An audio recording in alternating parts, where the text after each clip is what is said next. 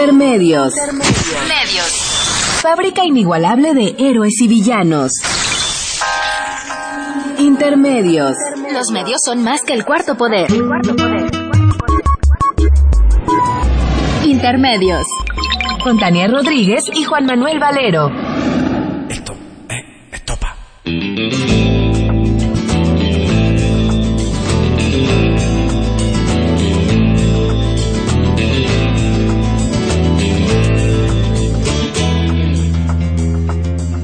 Porque mi niñez sigue jugando en tu playa.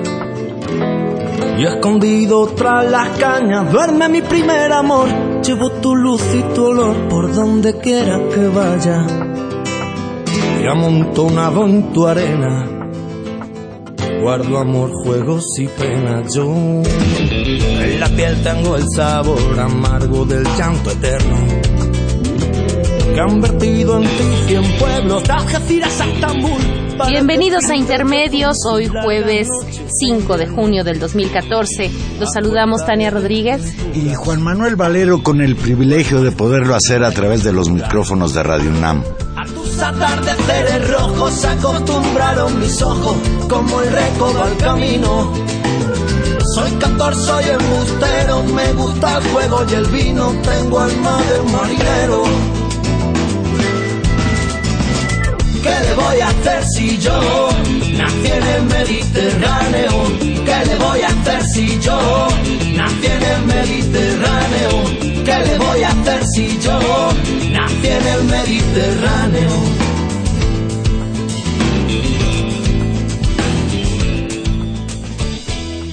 Nací en el Mediterráneo, una hermosísima canción de Juan Manuel Serrat inter- interpretada por quién también? Por Estopa. Estopa, un grupo más, Catalán. mo- más moderno. Pues es una buena versión.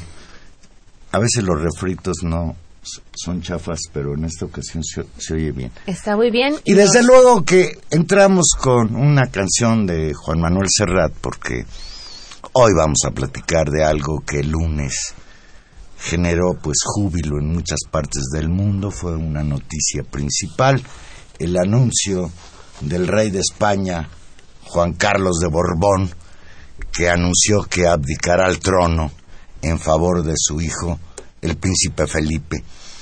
Pero bueno, antes de entrar a ese terreno a platicar sobre las implicaciones de la abdicación del rey de España y para ello invitamos hoy, está con nosotros aquí en la cabina y nos da mucho gusto que esté con nosotros a Alejandro Díaz. Buenas noches Alejandro. Hola, buenas noches. Alejandro Díaz es candidato a doctor en Ciencias Sociales por el Colegio de México, es profesor e investigador de la Universidad Autónoma de la Ciudad de México, él es también licenciado en Historia por la Universidad Autónoma de Madrid. Sin embargo, antes de platicar sobre esto y lo que representa para España, para el mundo, algo raro que todavía existe en el mundo, monarquías, ya, ya, no- ya nos explicará Alejandro por qué suceden estas cosas. Pero antes, desde luego, tenemos que hacer una reflexión obligada, Tania. Hoy se cumplen cinco años de aquella tragedia bárbara, el incendio en la guardería ABC de Hermosillo, Sonora, donde murieron literalmente calcinados 49 niños, 25 chiquitinas y 24 bebés, todos ellos con edades entre 5 meses y 5 años. Ese dolor es terrible, pero ese dolor es más grande porque después de 5 años, a pesar de las múltiples evidencias que existen de que no se trató de un accidente, sino que hubo negligencia, de que ahora incluso un grupo de papás dice tener pruebas de que el incendio en la bodega contigua de la Secretaría de Hacienda del Estado fue provocado. Pues una cosa terrible. El asesor legal de una de las dos organizaciones de padres, una es el Movimiento Ciudadano por la Justicia, 5 de junio, y otros Manos Unidas por Nuestros Niños. El asesor legal del, del primera organización, del Movimiento Ciudadano, 5 de junio, Lorenzo Ramos Félix, reiteró que ninguno de los presuntos culpables que tendría algún gran grado de responsabilidad en el incendio de la estancia infantil está preso. Hay que recordar que 25 personas fueron procesadas por esta situación pero ninguna está en la cárcel. Este movimiento ha respaldado esto que tú comentabas, Juan Manuel, la línea de investigación que señala que el incendio de la guardería fue ocasionado por un cortocircuito en un aparato enfriador de aire que había en la bodega continua al inmueble de la estancia infantil. Esa es una de las líneas. Por su parte, la agrupación Manos Unidas por Nuestros Niños pugna porque se abra una nueva línea de investigación de las cuales ellos dicen tener evidencias para indagar si el incendio había sido un incendio provocado. La Procuraduría General de la República trabaja en este sentido desde abril del año pasado. El abogado justamente de esta segunda organización, Gabriel Alvarado Serrano, mencionó que el incendio se originó a raíz de que en la bodega contigua a la estancia infantil se quemaron documentos relacionados con el gobierno estatal.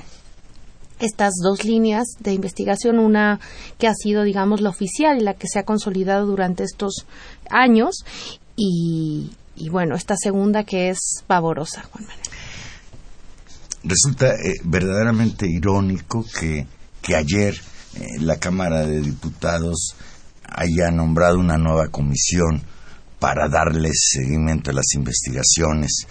Eh, parece hasta una burla. En un desplegado que se publicó hoy en los medios, los padres de familia de la organización Manos Unidas por Nuestros Niños exigen justicia a Enrique Peña Nieto y al gobernador de Sonora, el actual gobernador de Sonora, el panista Guillermo Padres, a quien le recuerdan, leo textual, usted es gobernador gracias a nuestra desgracia. Y se refieren obviamente a que pues la responsabilidad que tuvo el gobierno de Sonora tanto en porque ahí se inició el incendio en una bodega de la Secretaría haciendo el gobierno de Sonora y por el comportamiento del procurador de Sonora que más que investigar ocultó pruebas, etcétera, etcétera. Usted recordará que la primera mm, hipótesis del gobierno de Sonora, de su procurador, fue de que un refrigerador de esos cooler había tenido un cortocircuito. Hay evidencias de empleados de esa bodega que señalan que ellos cuando se fueron apagaron la luz, cortaron la corriente eléctrica, lo cual pues nos lleva a esta situación que comentaba Tania, un incendio deliberado que se convierte en un crimen porque la otra parte pues sí también es gravísima. Se propaga el fuego en unas instalaciones de una guardería que verdaderamente era una trampa mortal de estas guarderías subrogadas por el Instituto Mexicano del Seguro Social. Cuando hablamos de la tragedia de la guardería ABC, tenemos que hablar no solo de víctimas, niños con nombre y apellido, nombres y apellidos que hoy resonaron en el centro histórico de la Ciudad de México, en una marcha más de los padres exigiendo justicia. Desde luego, pues, que este hecho, el, el, incendio, cobró víctimas, pero todavía sigue impune. Hay una responsabilidad del gobernador del estado, el priista Eduardo Bush, hay una responsabilidad del expresidente de la República, Felipe Calderón, que por cierto es familiar político de una de las dueñas de esta guardería subrogada, y es responsable desde luego el señor Juan Molinar Orcasitas, que era secretario del Seguro Social y que fue el que autorizó el que se abriera esta guardería, que no cumplía con ninguna de las normas de seguridad porque en este país los niños, los niños no tienen ninguna oportunidad. Estos chiquitos, pues ya se murieron, pero sus padres siguen quemándose por dentro. Yo no sé qué más agregar algo, Alejandro, que tú quisieras decir. No, pues es una tragedia que demuestra pues un poco cómo está la clase política en este país, ¿no? Y qué es lo principal y qué es lo básico, ¿no? Y cómo pues para generar coyunturas políticas y, y esos son capaces de llegar a pues a, extremos como lo que pasó, ¿no? O como temen los papás, quemaron las bodegas para ocultar un fraude contra contra la hacienda pública. Y bueno, pues ahí está la situación.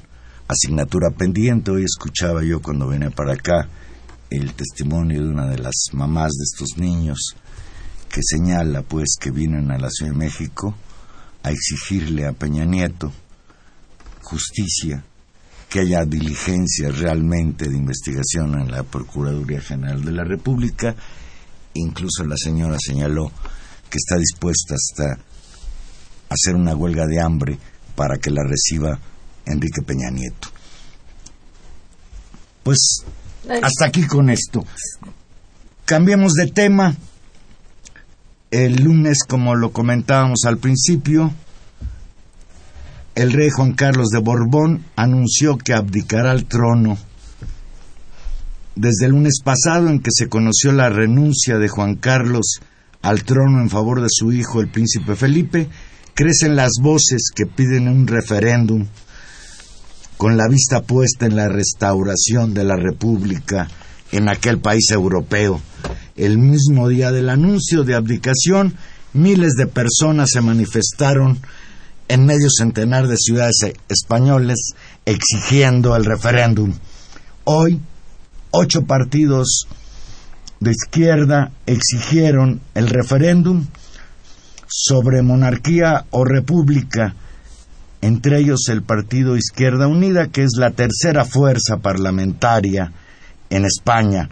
Leo textual, la grave situación de crisis económica, social, ambiental y política que vive nuestro país ha propiciado la abdicación del monarca y el intento acelerado de imponer al pueblo otro rey sin que la voluntad del pueblo sea tenida en cuenta. Hasta aquí la cita. Esto lo señaló la declaración que presentaron los partidos que promueven la restauración de la República Española. Por su parte, el Partido Popular, que está actualmente en el gobierno y que encabeza Mariano Rajoy, y el líder socialista Alfredo Pérez Rubalcaba han cerrado filas a favor justamente de la continuidad de la monarquía. Sin embargo, dentro del PSOE pues hay algunas, empieza a haber tal vez algunas pequeñas críticas que también consideran que debe consultarse. El anuncio de Juan Carlos, del rey Juan Carlos I, pone fin a 39 años de reinado en España. Alejandro Díaz, para ti fue sorpresivo el anuncio del rey Juan Carlos. ¿Por qué abdicó? ¿Por qué Sí, puede fue- abdicar un rey a, a tanto privilegio? Sí, de hecho él mismo durante muchos años había repetido que los reyes no abdican, que se mueren en la cama, ¿no? Entonces para mucha gente sí fue muy sorpresivo, teniendo en cuenta el 25 de diciembre es el rey todos los años emite un discurso a la ciudadanía para comer el pavo y así muy bonito.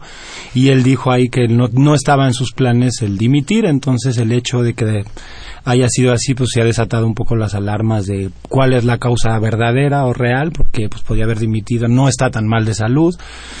Y la lectura política que yo hago es que efectivamente la coyuntura política en España este pues está está generando unos cambios, sobre todo los cambios en la calle y un poco la- los resultados de las últimas elecciones al Parlamento Europeo así lo demuestran. Hay dos datos en las elecciones que son los que nos hacen pensar en ello. Por primera vez, el bipartidismo, los dos grandes partidos, eh, que son el Partido Popular y el PSOE, que son los que sustentan ese pacto democrático de la transición desde hace 40 años, por primera vez en la historia de las elecciones españolas obtuvo menos del 50%. Y el segundo dato es un partido, no partido político, no un partido ciudadano que trae un discurso bastante crítico y antisistema de, de la partidocracia. Eh, de la noche a la mañana obtuvo un casi 9% del electorado, eh, llegando casi a la altura de Izquierda Unida, que es la tercera fuerza política. Eh, y yo creo que ese tipo de datos son los que de, alguna manera dijeron las cosas están cambiando por la calle y hay que hacer el cambio este en fast track antes de que las cosas estén la correlación de fuerzas políticas institucional sea otra y, y sea mucho más problemático el, el pasarle la estafeta a, Felipe yo eh, pensaba pensaba dos cosas Alejandro. Eh, por un lado pensar por qué, independientemente, digamos, de la noticia sorpresiva de los medios desde México, nos podría ser interesante pensar lo que está pasando en España. Y lo pondría en esta perspectiva. Si el gran referente de las transiciones políticas para buena parte de los países latinoamericanos y incluida en el relato que se ha tratado de construir de la transición mexicana es la transición española. Es decir, son justamente estos acuerdos, este régimen que ha sobrevivido por estos pues, casi 40 años de historia que llegan de alguna manera a su fin no solamente con la abdicación del rey, sino incluso con estos signos políticos que nos estás diciendo. Entonces creo que es interesante en el contraste, ¿no? Es decir, ahora que ahora que te escuchemos hablar sobre el caso España, tratar de hacer como esta conexión. Y en segundo lugar, tal vez ahora sí para entrar en materia ir como por partes, como caracterizar, ¿no? Te pediría tal vez una breve caracterización de estos 40 años, es decir, el rey Casi Juan Carlos, 49, nomás el, 39. Mm. Eso. El rey eh, Juan Carlos eh, fue finalmente eh, nombrado por Francisco Franco, quien pues gobernó España del 39 al 75. Y esa es, digamos, la salida, digamos, de este régimen fascista. Pero es, ahí hay un acuerdo, entonces tal vez desde ahí empezar a reconstruir brevemente. Solo decir que le heredó el, trono, porque lo designó, lo eligió como su sucesor después de que murió este dictador feroz español.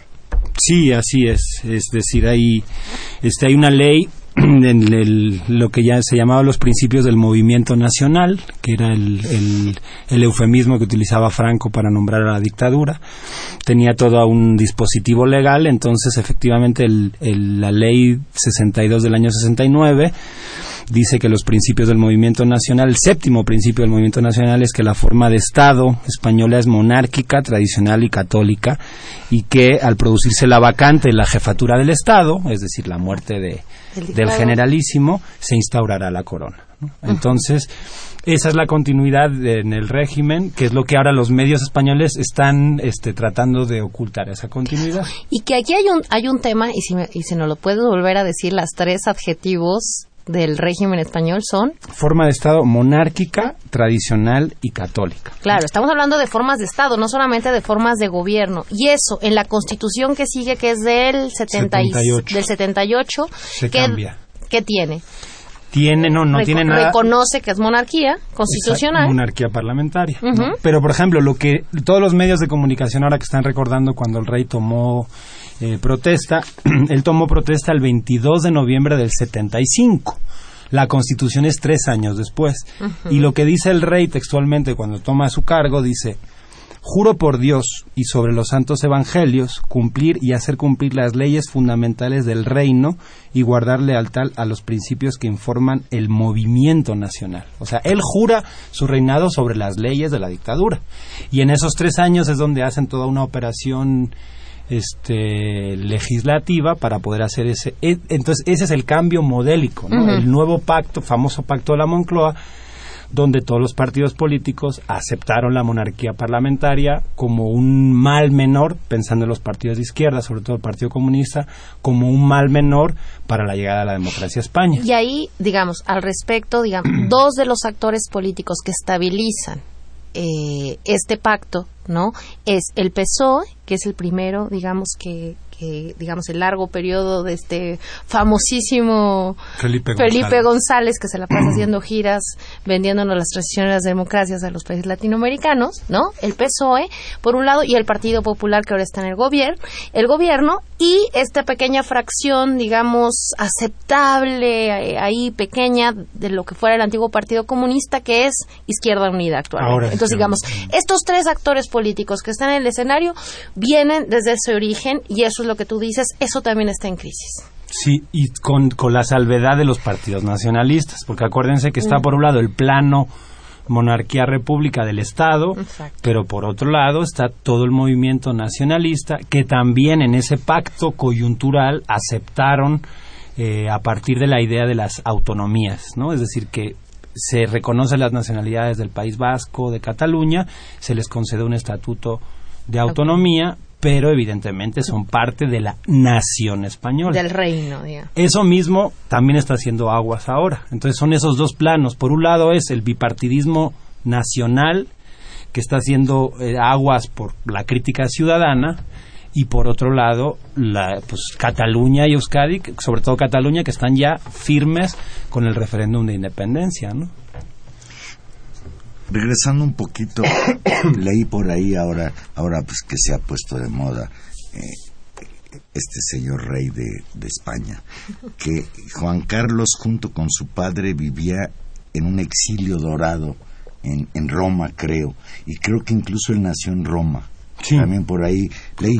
Pero ¿por qué estaba exiliado? ¿Cuál era la razón? Y que fue regresando poco a poco como el delfín de, de Franco, es decir, Franco lo, lo empezó a empujar cuando veía pues que se deterioraba físicamente este señor y que tendría que heredarle el trono. El 14 de abril de 1931 eh, llega a España la República vía elecciones este, municipales, creo que fue, y eso implicó que el señor Alfonso XIII lo subieron a un tren al rey de España y se fue el camino a Roma. Entonces la familia real española estaba aliada eh, del año 31. Después vino ya el golpe de Estado de Franco y vino todo el régimen franquista. Entonces Franco siempre tuvo eh, la lógica de que él era católico, monárquico, pero él era el general, entonces él tuvo muy mala relación con Juan de Borbón, con el hijo de Alfonso XIII, padre del rey, y le dijo a Juan de Borbón que él nunca iba a ser rey, pero que le mandara a su hijo a hacer un, que él lo iba a formar, y entonces eh, Juan Carlos llega a España por ahí de los años 50, 60, para ser formado en España, para ser el heredero de Franco. Entonces fue el delfín de Franco durante muchos años y todos los maestros, todos los educadores que tuvo eh, Juan Carlos, pues fueron los que, los que el generalísimo le puso. Estos Borbones son la dinastía que más ha, reinado en España, ¿no? Es añejo. Mm, no sé si más hay más reyes Borbones o Austrias. Los Austrias son eh, pues toda la, dinastía desde los reyes católicos hasta Carlos II, el hechizado que murió sin descendencia, y en 1700 se da la guerra de secesión en España y entonces es la dinastía Borbón, que es la que era predominante, el rey Luis XIV, todos los reyes de Francia, a los que le cortaron, a uno de ellos le cortaron la cabeza y ahí se acabó la... Bueno, no es cierto, continuó después la dinastía. Junto con María Antonieta. Exacto. Luis XVI es Borbón pero es, la, es el nieto de Luis XIV, eh, Felipe d'Anjou, el que se convierte en el primer rey. Hay un cambio de dinastía y se convierte en el primer rey por ahí de 1705, así, Felipe V. Y este Felipe, que evidentemente, aunque a la mayoría no nos guste, pero sí, ahora les platico de cómo están las fechas en Fast Track, ¿no? este Va a ser Felipe VI. Cuando, cuando dices que va a ser Felipe VI, pues echas para abajo toda la euforia que hubo en España el lunes. Que hay. Y que sigue habiendo. y que incluso ha provocado rupturas dentro del Partido Socialista entre la dirigencia esta de Rubalcaba y, y la gente y sobre todo lo interesante ver pues que en ese partido sí funciona eh, la autonomía. Veamos. Sí, más hay que ver ahora. Pero pues pareciera que que, más que euforia no va a ser posible, ¿no? O sea, que hacer un cambio constitucional a lo que ya existe será complicado. tu opinión sobre si el referendo triunfará, la posibilidad que exista. Ya, ya veremos incluso si la mayoría estaría a favor de dejar de tener rey. Claro. Sí, eso es interesante. Em, hay como que varios escenarios, ¿no? La clave del bipartidismo es que el PP y el PSOE son los que mantienen todo bien amarrado, porque como les decía, por un lado está el plano republicano o, o crítico con el sistema político, pero por otro lado está el tema de las nacionalidades, los nacionalismos, ¿no? En ese sentido, que el PP y el PSOE pierdan el 50%, en el eh, ahora fueron las elecciones europeas, pero si hay un cambio de correlación de fuerzas en el Parlamento español, es donde evidentemente se puede dar un cambio, se pueden meter iniciativas de ley. Claro. ¿Esas elecciones cuándo van a ser? Esas Las próximas, pero digamos, están como para el próximo año. 2000, a ver, este, Rajoy fue en noviembre de 2011, son cuatro años, tendrían que ser en 2015. Ok. Casi Y 2017. las que estamos hablando ahora, que tú nos das estos resultados, son las elecciones europeas. Exacto. Actualmente, la, digamos, el Congreso de la Unión, ¿no? Lo que sería la Cámara de Diputados y de Senadores en España está controlado por una mayoría del Partido Popular. del PP. Son una, una pisonadora, entonces cualquier iniciativa que se meta ahora eh, van a ganar. Entonces, si les platico rápidamente las fechas. El 2 de junio abdica eh, Juan Carlos. El 3 de junio se reúne el Consejo de Ministros y emite una ley orgánica para eh, la abdicación, como dice la Constitución, porque no está normado la abdicación. Ah, sacan su ley orgánica. Miércoles 11 de junio en el Congreso se votará esa ley orgánica. Evidentemente ya están las fuerzas políticas viendo, se va a aprobar sin ningún problema. Martes 17 eh, llegan al Senado la misma ley. El miércoles 18 el rey firma su abdicación y el jueves 19 en el Congreso de los Diputados es donde tomará eh, este Felipe VI será el, el nuevo rey de Oye, España. tan rápido como la reforma energética no, en este coincide país. también con los partidos de fútbol, exactamente la misma idea, ¿no? rapidísimo Exacto. se van se van en banda bueno esto que esto que tú mencionas y por eso digamos ponerlo en el centro eh, el tema de la abdicación del rey como un acto político es decir, fundamentalmente un acto político, no solamente porque el jefe, el jefe de Estado, sino porque también, digamos, y esto con la ruta incluso legal que supone la aprobación de una ley, ¿no? Y la lectura política del momento supone un acuerdo entre los principales actores de este régimen que lleva 40 años. Es decir, ahí podemos ver un digamos, le- sería plausible decir que hay una, una, un, un mismo diagnóstico y es una operación, diría yo, como acordada entre el PP, el PSOE y el rey. Definitivamente, ¿no? O sea, de hecho, La derecha, la que es que izquierda y el rey.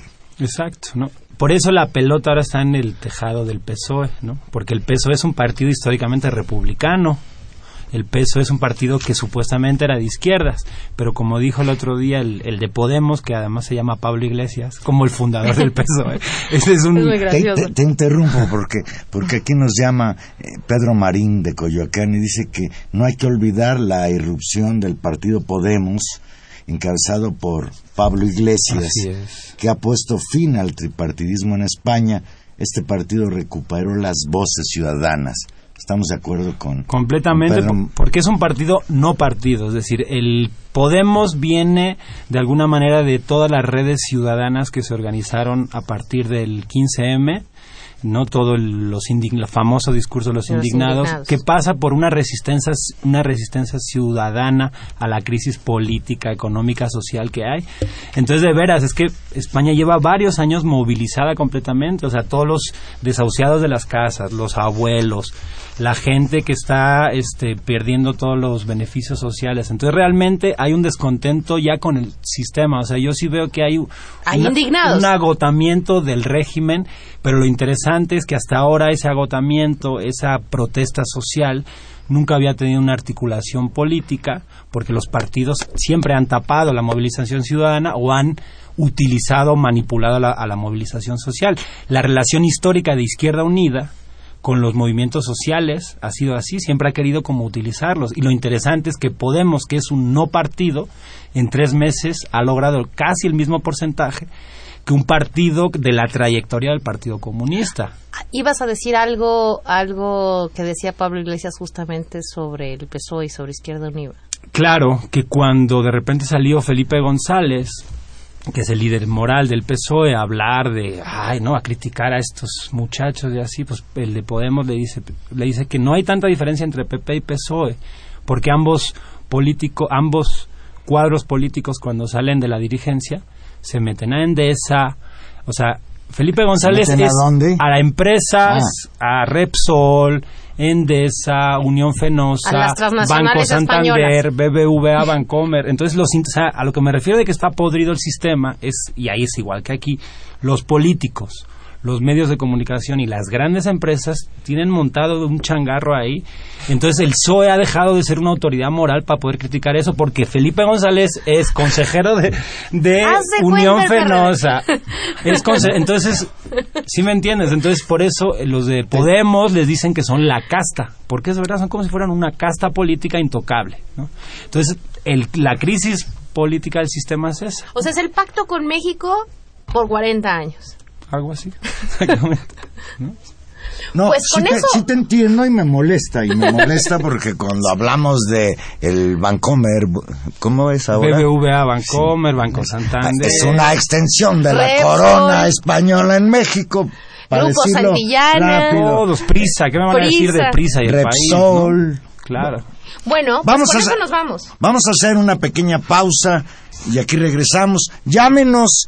¿Qué opina usted de que España tenga rey, aunque haya abdicado uno y ahí viene el otro, ¿Y qué piens- y nosotros no tengamos No, rey? nosotros tenemos mis reyes. Con eso nos vamos.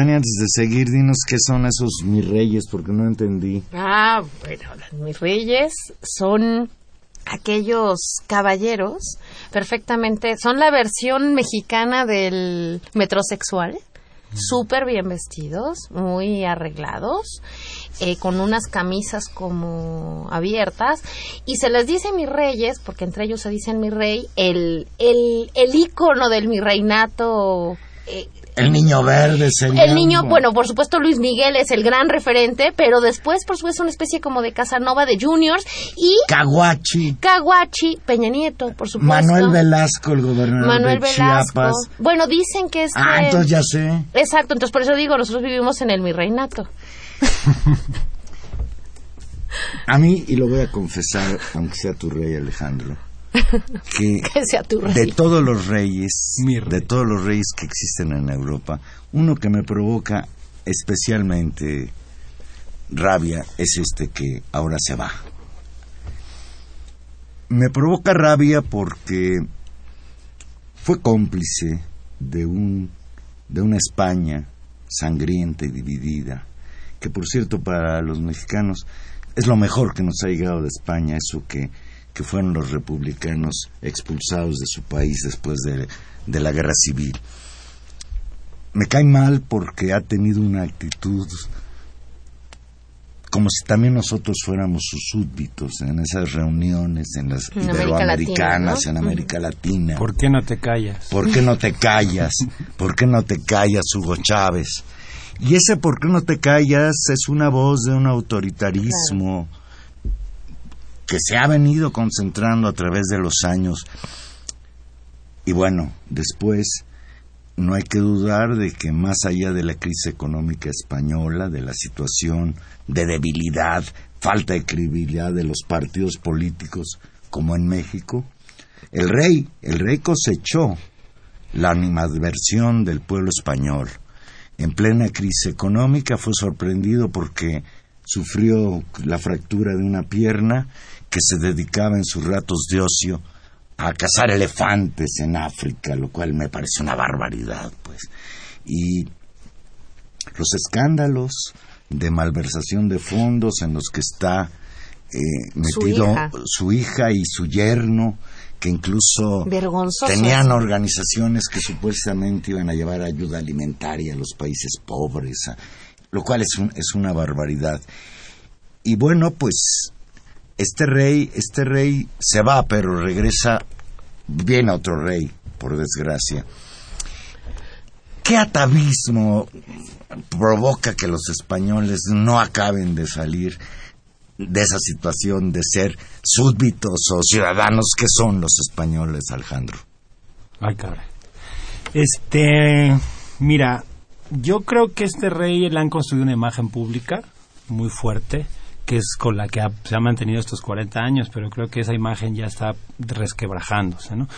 Hubo un pacto, hay un pacto no escrito de, por parte de los medios de comunicación de que no se pueden decir muchas cosas del rey, que últimamente ya están filtrándose cosas, pero evidentemente pues hay toda una historia negra del papel nefasto que ha jugado el rey, primero desde lo de la transición, como hay informaciones, hay declaraciones de que de que no estuvo tan a la a la orden de, de llevar la transición, sino de que él se quiso en algún momento con el general Armada y varias cosas ahí como historias mm, negras de la transición.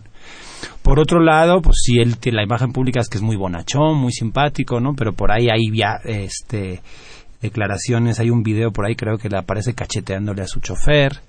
Eh, tiene dos demandas de paternidad en puertas que desecharon los Coscolino, aparte. muchísimo. El El rey, vive separado de la reina desde hace más de 10 o 15 años y es público que tiene una amante, una princesa alemana, que además la tenía instalada en un palacio, así como en lugar de tenerla en un departamento así en la portales, la tenía en un palacio, en el palacio de, no me acuerdo, creo que el de donde vivía Franco, el palacio, este, ya no me acuerdo cómo se llama, pero ahí la tenía instalada a su amante alemana, que era la que le organizaba los viajes de cacería que cuestan un dineral impresionante. Entonces ahora la, Sí, la buena ah, es que va a pasar ahora porque el rey, según la constitución, pierde completamente su, su condición de... No, no es aforado la palabra. no intocable o algo así. No Inviolable. recuerdo. Inviolable es lo que dice la Constitución. Entonces ahora a ver cómo operan, de qué manera operan, porque al perder el, el lugar de, de rey, pues no hay ninguna ley que diga que no puede ser perseguido judicialmente. El otro asunto, digamos, esto es, es un asunto grotes, digamos, grotesco y enfurecedor por la frivolidad, ¿no? Que de por sí eh, genera, pues, un poco las, las, las familias monárquicas tan gratas a las, a las revistas del corazón, ¿no? Y que consumen, y ahí habría que decirlo en la crítica, no solamente consumen las, los españoles, estoy pensando, por ejemplo, en el Lola, que se consumen en América Latina de manera No masiva. en propaganda este país. a esa revistucha. No, es decir, eh, ¿qué se juega ahí en términos sociales para que estas cosas que, que por un lado indignan, por otro lado sean una cosa de consumo en las grandes casas, los grandes Como el fútbol. vestidos? Exactamente, decir, es- ese circo. Viste mucho, viste tener rey, viste ganar un mundial, ¿no? A ver, sobre esto, mira, fíjate, dice René Martínez de Coyoacán, a mí nunca me ha quedado claro la presencia de un rey cuando ya tienen un gobierno parlamentario y un gobernante que es el presidente de gobierno. Entonces, ¿cuál es la función de tener ese rey? Es interesante la pregunta. ¿Para qué sirve el rey? Aparte de matar elefantes. Pues para nada, realmente. O sea, dice el artículo 56 de la Constitución, que es el que le da, dice, el rey es el jefe de Estado, símbolo de unidad y permanencia, arbitra y modera eh, entre las y es como el representante es el jefe de estado pero evidentemente no tiene un papel digamos legal no tiene un poder ejecutivo real. El problema es el tráfico de influencias. O sea el problema es que él como élite como noble que es pero no solo noble sino amigo del dueño de Vancomer del dueño del otro es que se convierte en la punta de lanza de la marca España como le dicen ahora en este mundo globalizado donde donde la donde la inversión de las empresas es muy fuerte. O sea, él va con el rey de, de Marruecos y son hermanos y se besan. Va con los jeques árabes a Qatar y a todos los países de ahí también se consideran como hermanos. Entonces es una élite también política y es lo que es ese tráfico de influencias. Es decir, es un gran lobby. Es un lobby, exacto. Es un gran lobby. Él es como la imagen de un lobby. Claro. Y, pero por ejemplo, la empresa del yerno y de la hija son los negocios que ese lobby dejan, y si son representantes eso de las empresas españolas, hacen negocios, entonces hay toda una, una relación. El otro papel que me, que me queda, digamos, tratando de, de responder a la pregunta, como jefe de Estado, digamos, no pesa tanto esta parte hacia, afuera, es la marca España, ¿no? Este símbolo. Y hacia adentro también juega un papel importante, porque ahí el contrapeso es justamente las autonomías, es decir, la unidad nacional española versus a las tensiones identitarias, ¿no? De regiones tan fuertes como pueden ser Euskadi o como puede ser Cataluña. Así es. Entonces creo que ahí hay también un papel eh, en el que se rejuega, por eso no es tan fácil, digamos, eh, la movida que están, que están haciendo ahora, ¿no? Al respecto de esto que dice Tania, yo escuchaba a uno de los líderes de la autonomía catalana que vienen insistiendo en que se quieren separar de España, eh, que señalaba, a nosotros no nos importa que siga habiendo monarquía o que se restaure la república porque nosotros ya nos ya vamos, nos vamos ya nos vamos. Platícanos sobre esa autonomía. Realmente los catalanes los vascos se están planteando en serio separarse desmembrar como país España. Muy en serio se lo están planteando pero que muy en serio. La situación está en que a su vez dentro de estos eh, de estas dos naciones hay, un, hay una complejidad en el sentido de que hay gente que sí es catalanista y es independentista, hay otros que son catalanistas pero que son autonomistas y hay otros que son directamente españolistas. Entonces, en el caso de Cataluña, las, creo que las encuestas están más o menos como en el 50%, que podríamos decir que es lo mismo con la monarquía a nivel nacional. Es decir, que en ambos lugares es súper pertinente el referéndum. El problema es que la Constitución no lo permite. Es decir, la Constitución realmente es está blindada. Y ese es el verdadero problema. Por eso uno el problema nacionalista con el problema del rey, porque porque es, exactamente lo mismo. Es decir, para para hacer un referéndum, el referéndum que van a hacer los catalanes, porque lo van a hacer, es un referéndum ilegal en términos de la Constitución. Entonces, salga lo que salga, no van a poder independizarse aunque ganar la independencia. Y en el caso del referéndum, probablemente se va a hacer un referéndum ciudadano, con una alianza de partidos, civil y todo, no va a tener ninguna representación, porque para hacer ese tipo de referéndums hay que modificar la Constitución. Entonces, realmente ahí es donde está el, el atore fuerte y la Constitución está muy amarrada porque como aquí en México, ¿no? Que para hacer un cambio constitucional creo que tiene que haber dos tercios del... De la tiene, te, la, te la garantiza el PRI, el PBM, el PANAI y el PAN. Exacto, el 70%. Ahora, e, es, muy interesante en, en, la crítica justamente y en el desgaste de, digamos, de, de, un amarre político tan fuerte como el que ha garantizado, digamos, la estabilidad del régimen español en este periodo, este blindaje. Y este blindaje, frente a qué se blinda, y ahí volvemos al tema de la ciudadanía, de los derechos, y de los que quedamos fuera, en cierta medida, de las decisiones que acuerda un pequeño grupo en la clase política y un pequeño grupo de, digamos, oligarcas y de, y de grandes intereses, ¿no? Que, que en la cual nos quedamos fuera.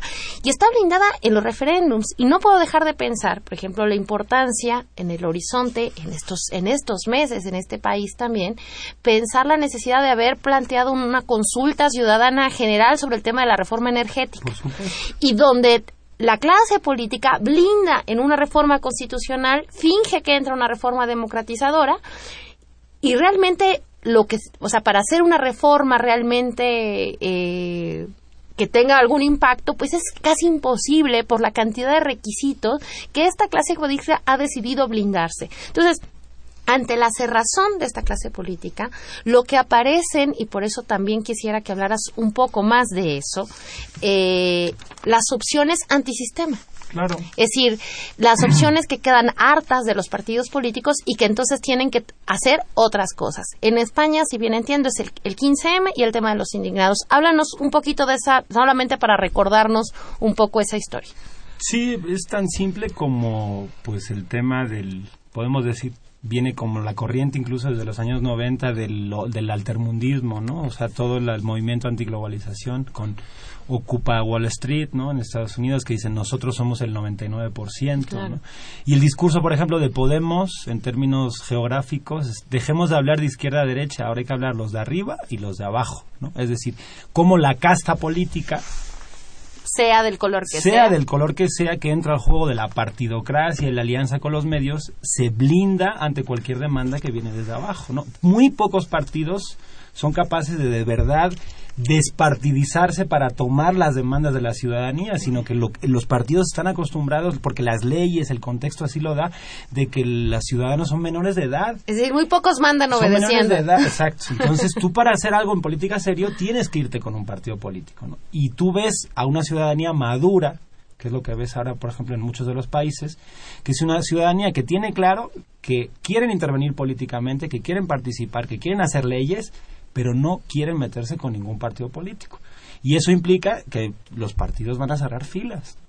Entonces, vemos el mismo caso en Italia, vemos el mismo caso en México, vemos el mismo caso en España, vemos el mismo caso en todos los países donde los partidos no abren y no quieren democratizar. Por eso la demanda es democracia real. No quieren ciudadanizar la democracia. Es una democracia de los partidos, no de la gente. A propósito de eso, muchas de, de, las llamadas que llegan llegan en esa dirección. Para nosotros los mexicanos, pues no nos entusiasma mucho pues que lo del rey, porque aquí, a pesar de que vivimos formalmente dentro de una república democrática, la realidad es muy parecida a la de España y en muchos sentidos hasta peor. Dice Lourdes, que nos llama de Cuauhtémoc, ¿cuál es la diferencia entre la monarquía y la república? Allá el pueblo español mantiene al monarca y a su prole. En, en, México el pueblo mexicano mantiene al presidente, a los senadores, a los diputados y a sus respectivas proles. Entonces, ¿cuál es la diferencia? Vania Escalante de Venustiano Carranza. El friego de productos españoles en México que compro, mi teléfono español y demás productos me dan el derecho a decir no al monarca, no a la monarquía. Eh, Roberto Huesca, si los españoles tienen que mantener a una familia real, en México tenemos que mantener al presidente. Más o menos lo mismo. Que en realidad se resumiría en una preocupación no necesariamente la república es la solución. Pero no es menor, pero no es menor, pero no es menor, ¿no? Claro.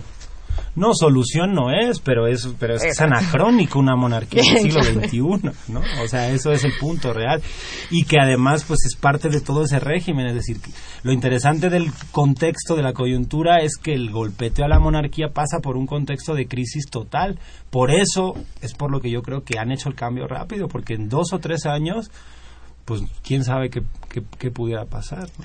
A propósito de las andanzas del, de, del rey, pregunta Justino López, que, ya, que llama de Tlanepantla, que ¿qué, hay, ¿qué sabes del misterio, la misteriosa forma en que murió el hermano mayor del rey Juan Carlos? Pues es una historia parecida a la de, a la de Carlos Salinas, ¿no? Es decir, que con un accidente y, la, y unas sirvientas cuando él era un niño, este, siendo niño, jugando con armas, accidentalmente mató a su, él, Juan Carlos, eh, mató a su hermano en Roma. O sea que, qué bonita familia real. Exacto. No hay una historia parecida aquí en México de Carlos y Raúl también jugando sí, a cuando- tiro al blanco, dispararon y, Algo así. y mataron algo así. No son esos rumores muy- que se cuentan y así se comentan. Estaban jugando a, a fusilar y fusilaron a la, a, No. a- a la muchacha que los cuidaba. Los tres, Raúl, Carlos y un primo, creo. Eso está consignado en la prensa nacional, el periódico Excelsior. Seguramente en las hemerotecas han tratado de limpiar la noticia, pero de, de pronto por ahí aparece. Se está agotando el tiempo, Alejandro. Yo, yo, yo me quedo preocupada con, con este asunto de que es igual todo que todo. O sea, yo No, sí no, creo yo no que la que ciencia, no, no, no. Pero me, me queda la, la preocupación que estamos hablando. De un lado, digamos, de la crítica de la ciudadanía en contra de las clases políticas, sean en el régimen que sea. Pero, digamos, en este momento, digamos, ¿por qué, oye, ¿por qué si es importante la República, si pese a todo, ¿no? ¿Y por qué para España, con esta historia tan terrible, con esa guerra, con esa lucha, es importante la República? ¿Y qué significa? Que inmediatamente después de la abdicación del rey, del anuncio de la abdicación, se llenen las plazas con las banderas republicanas y con las canciones republicanas, a mí me parece verdaderamente conmovedor, porque además es una historia olvidada en España, donde no ha habido justicia a esos, a esos asesinatos, a esos muertos, a esos crímenes de guerra, a ese genocidio. Entonces me parece muy importante. No, no sé qué, qué piensan. No, igual, completamente, ¿no? Decía el otro día, yo no tengo problema que Felipe quiera ser el jefe de Estado, pero que se presenta a las elecciones, ¿no? Como cualquier ciudadano. O sea, es decir, es la condición, quién sabe qué, religiosa, moral, la, de la sangre azul que hace que una persona sea el jefe de Estado sin que los ciudadanos voten por esa persona. Simplemente eso, no estamos en- supuestamente en democracia. Pues en democracia pasa por la elección de todos. Entonces que una casta, que una familia esté por encima de eso, pues es completamente anacrónico y hace que la república, por definición, sea mucho más democrática que una monarquía, aunque sea una monarquía, pues este, maravillosa, ¿no? Pero hay de monarquías a monarquías, también habría que hacer una diferenciación, ¿no? O sea, funciona igual la monarquía inglesa que la española, la holandesa, la sueca. Y para estas alturas del partido, de veras, ninguna monarquía es comprensible, como decía Alejandro, a, a principios del siglo XXI.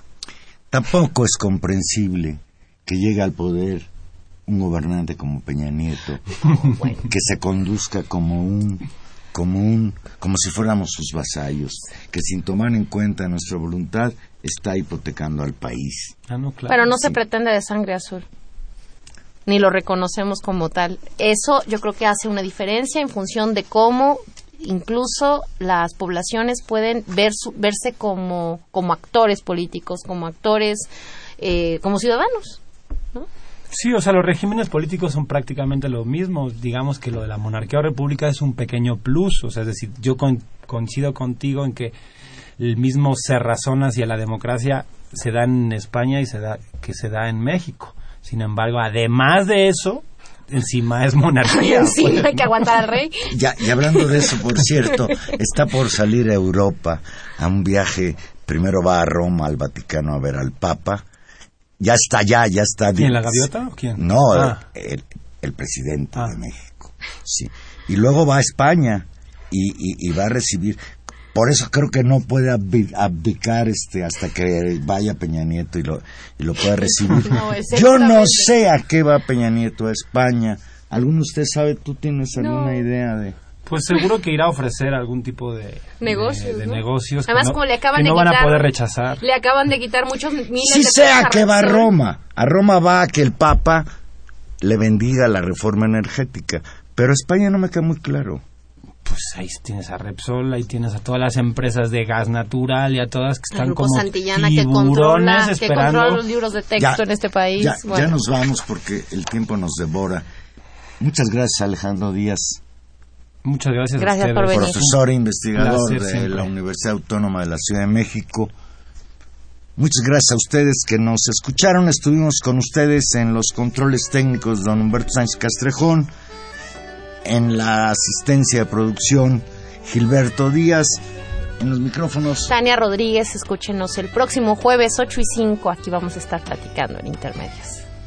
Y Juan Manuel Valero, la coronación de Felipe coincidirá con los partidos de España, la aprobación de las leyes secundarias de la reforma energética coincidirá con los partidos de México, pero sí les apuesto a que el fútbol español le irá mejor que a los ratones verdes.